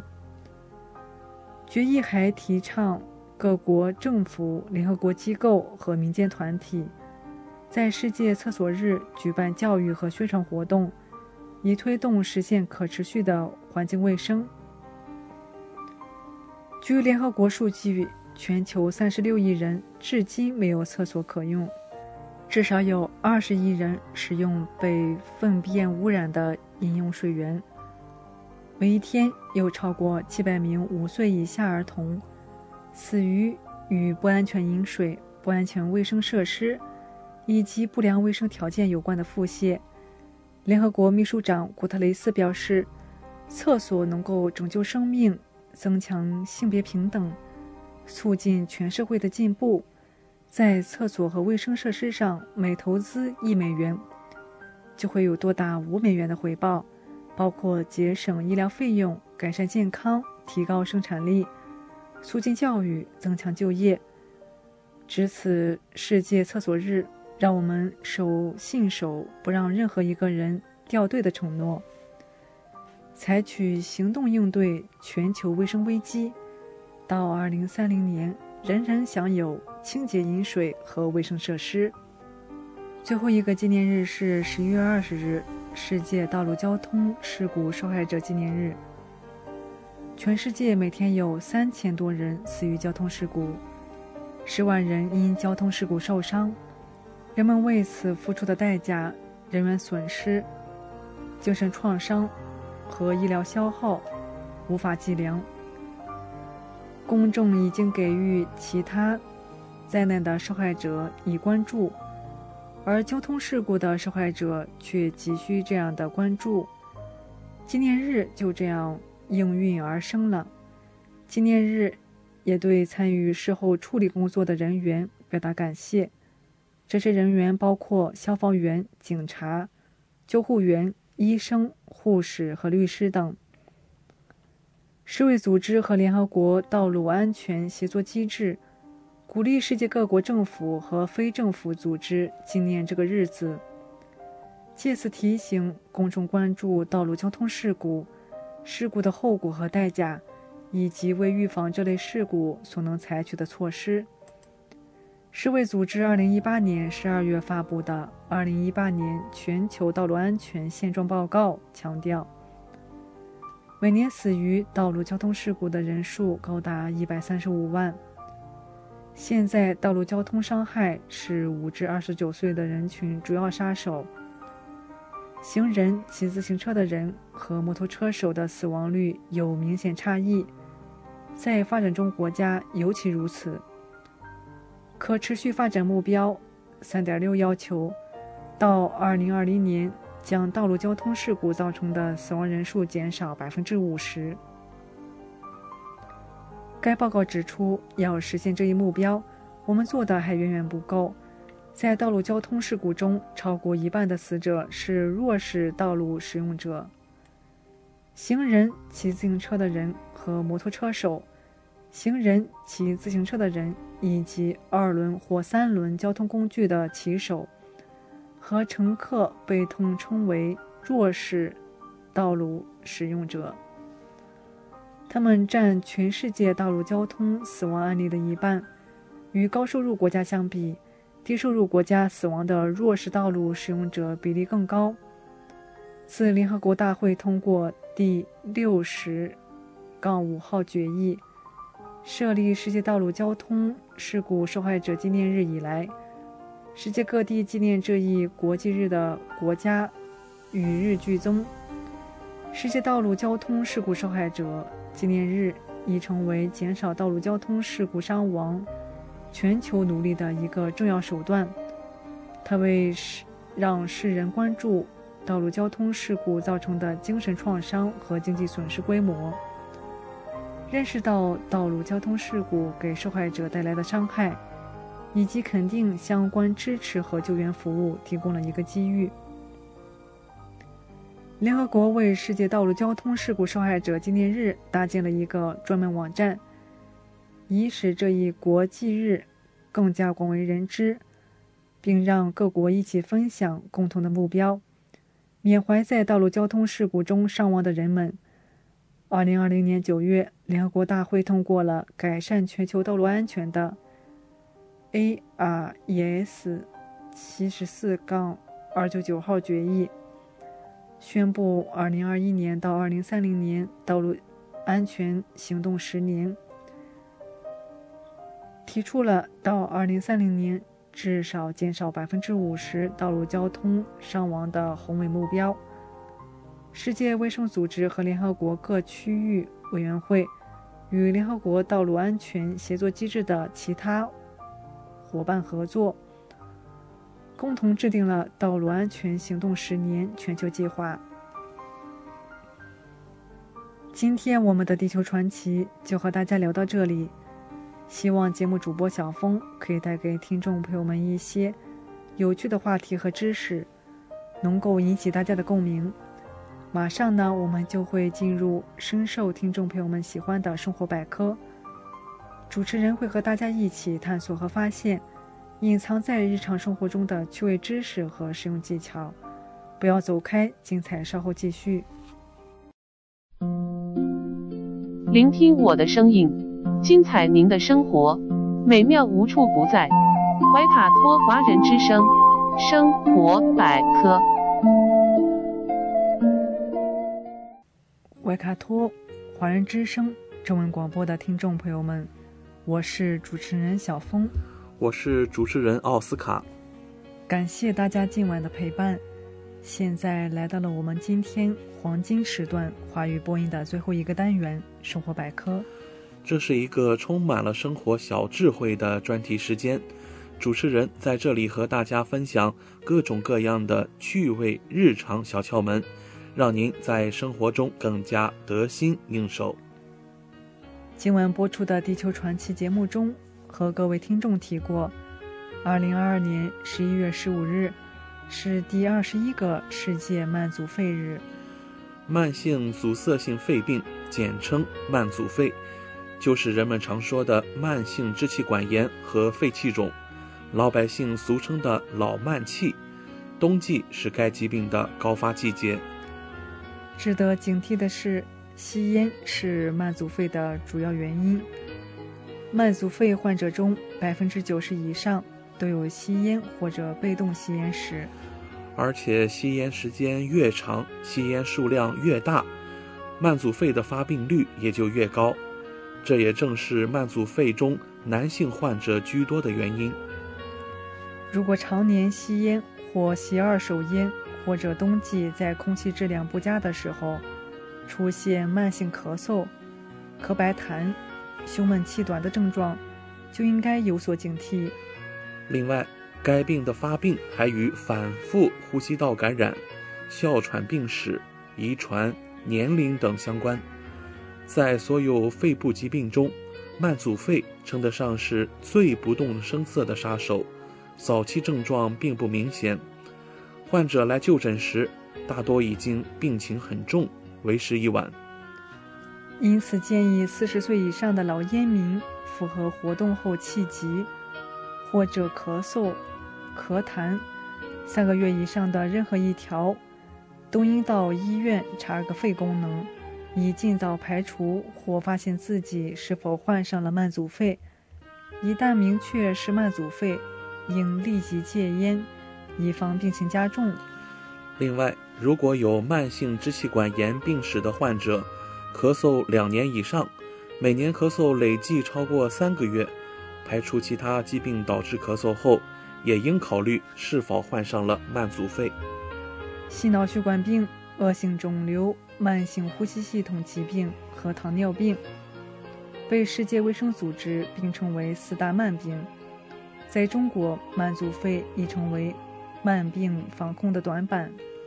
中国工程院院士、中日医院院长王晨在日前召开的呼吸专科医联体慢阻肺协作组成立大会上说：“慢阻肺在中国具有高患病率、高致残率、高病死率和高疾病负担的四高特点，已成为非常严重的公共卫生问题。而且，支气管哮喘不同于慢性支气管炎。慢性支气管炎在刺激因素消退后，气道管腔大小可以恢复到正常大小，而长时间支气管哮喘则会造成管腔狭窄不可逆，因此病情会越来越严重。最后呢，患者的依从性是决定哮喘病疗效好坏的关键因素。改善依从性对哮喘愈后的影响，远大于改变某种特定治疗。吸烟为疾病的起因及病情加重的主因，因此务必戒烟，保持空气清新。要保证患者居住的环境有清新的空气，避免接触厨房的油烟。慢性肺患患者大部分都是中老年人，抵抗力低下。当环境温度下降时，要注意保暖，及时增加衣服。室内温度要保持相对稳定，过冷及过热对患者都不利。避免受凉，不要因受凉而引起感冒。经常进行体育锻炼，对预防慢阻肺有很好的作用，能提高患者的免疫能力，改善呼吸功能。适当的散步、打太极拳对身体有好处。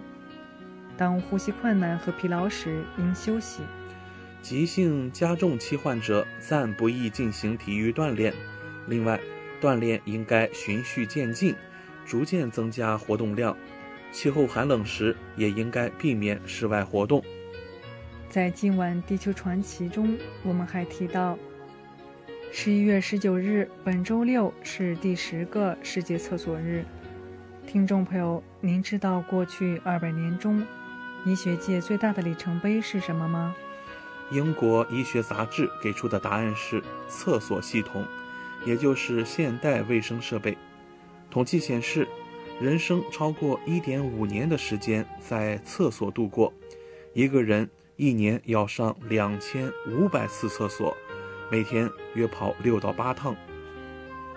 在这里要提醒广大怀卡托华人之声听众朋友：上厕所玩手机，易使厕所里的大肠杆菌、沙门氏菌等会附着在手机上，并通过接触沾到手上传播疾病。还有发生在厕所中的意外和紧急情况也时有发生。有多少人在冒着生命危险上厕所？每天都要用的厕所，您重视过吗？这些关于厕所的知识，您都知道吗？我们一起来看。人一生在卫生间的时间累计超过一点五年。专家保守计算，假如按七十岁算，每天六次小便，一次大便，小便以每次三分钟计算，大便以每次十分钟计算。累计就会有一点五年的时间在厕所。如果你在玩手机、看书，这个时间还会更长。每天都见面的厕所，您重视过吗？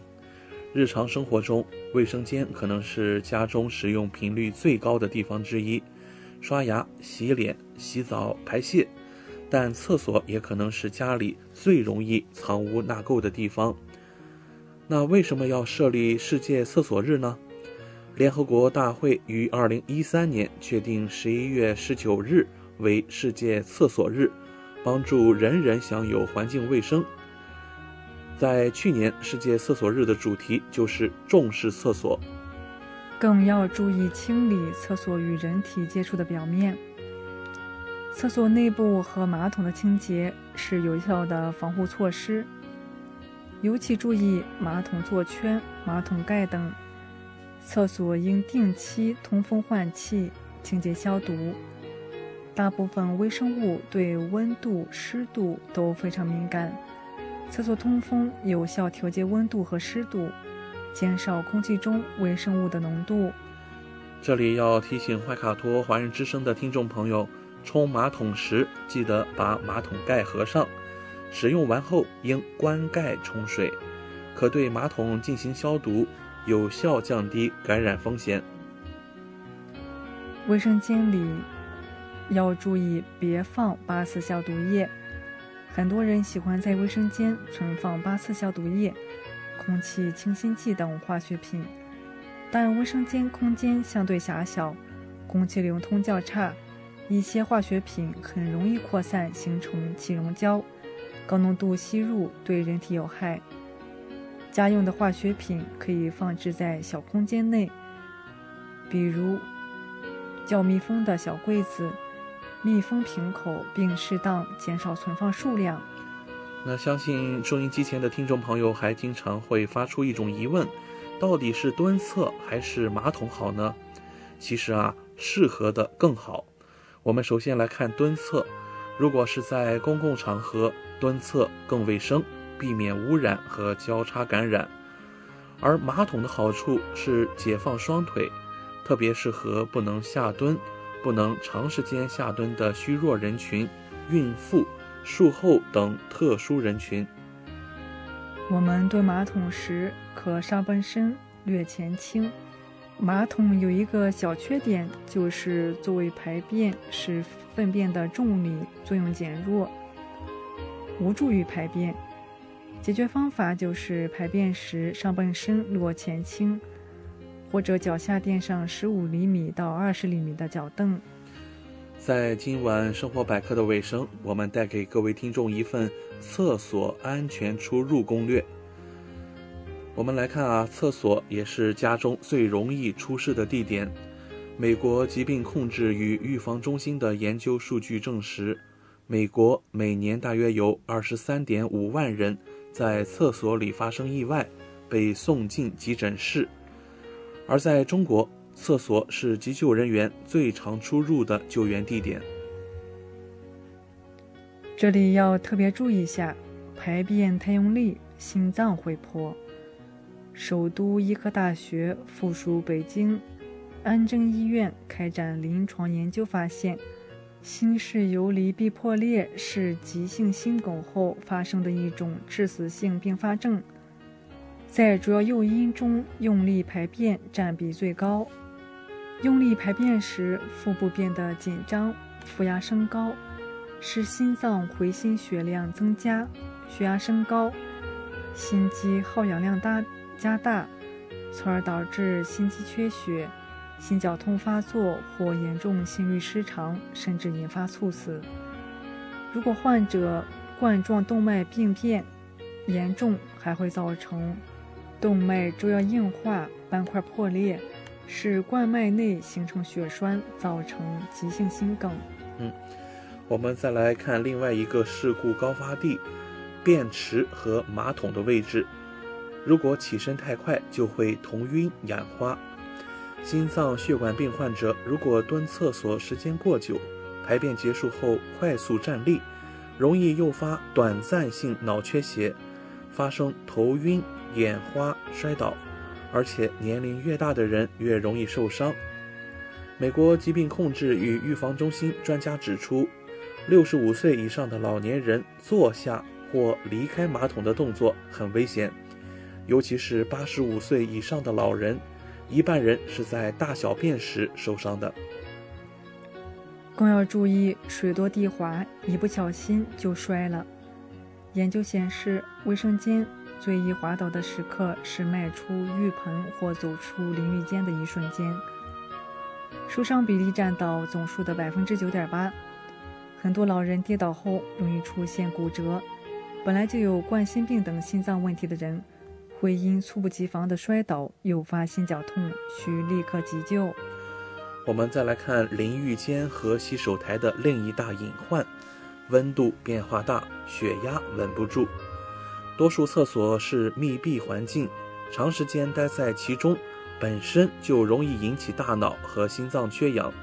沐浴后，如不注意保暖，冷空气刺激皮肤，血管收缩，血压就会上升。最后，我们来看一下上厕所的一组安全数字。哈佛大学遗传学家加利拉夫昆表示。在延长人类寿命中的诸多因素中，厕所是最大变量。怎样让你家厕所变得更安全呢？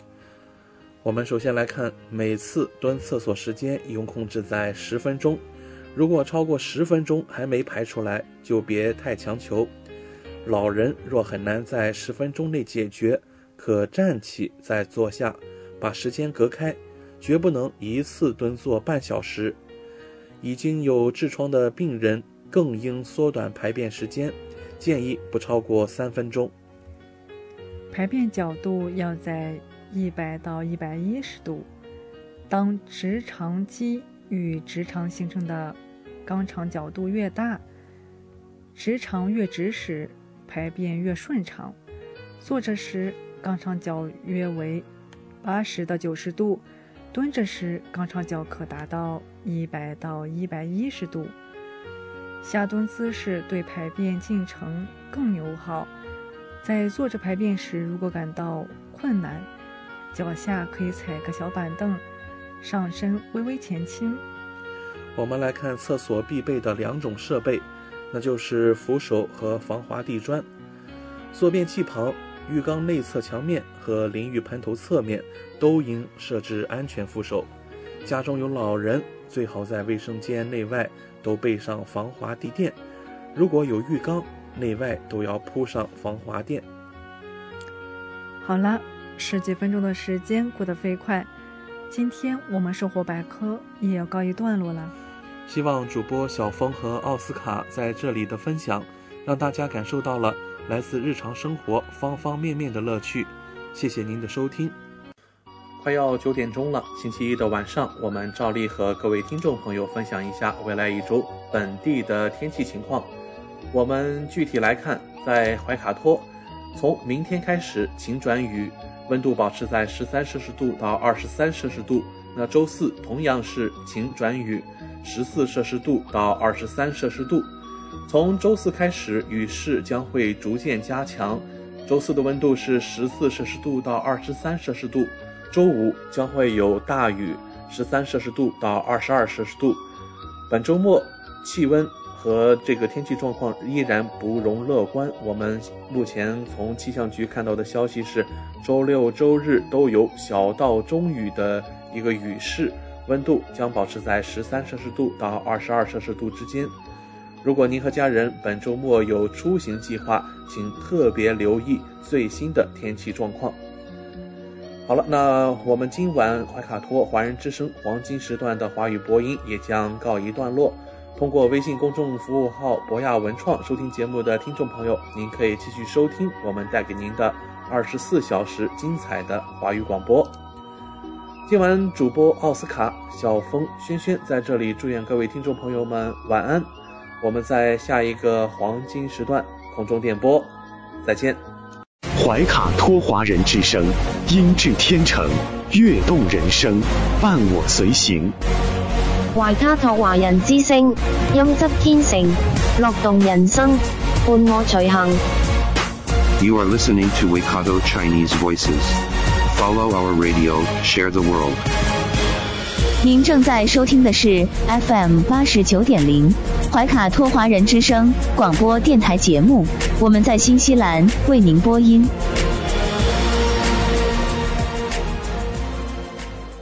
Thanks for listening to this Free FM podcast. If you want to hear more content like this, you can support Free FM via Patreon. Head to patreon.com slash freefm89 to find out more.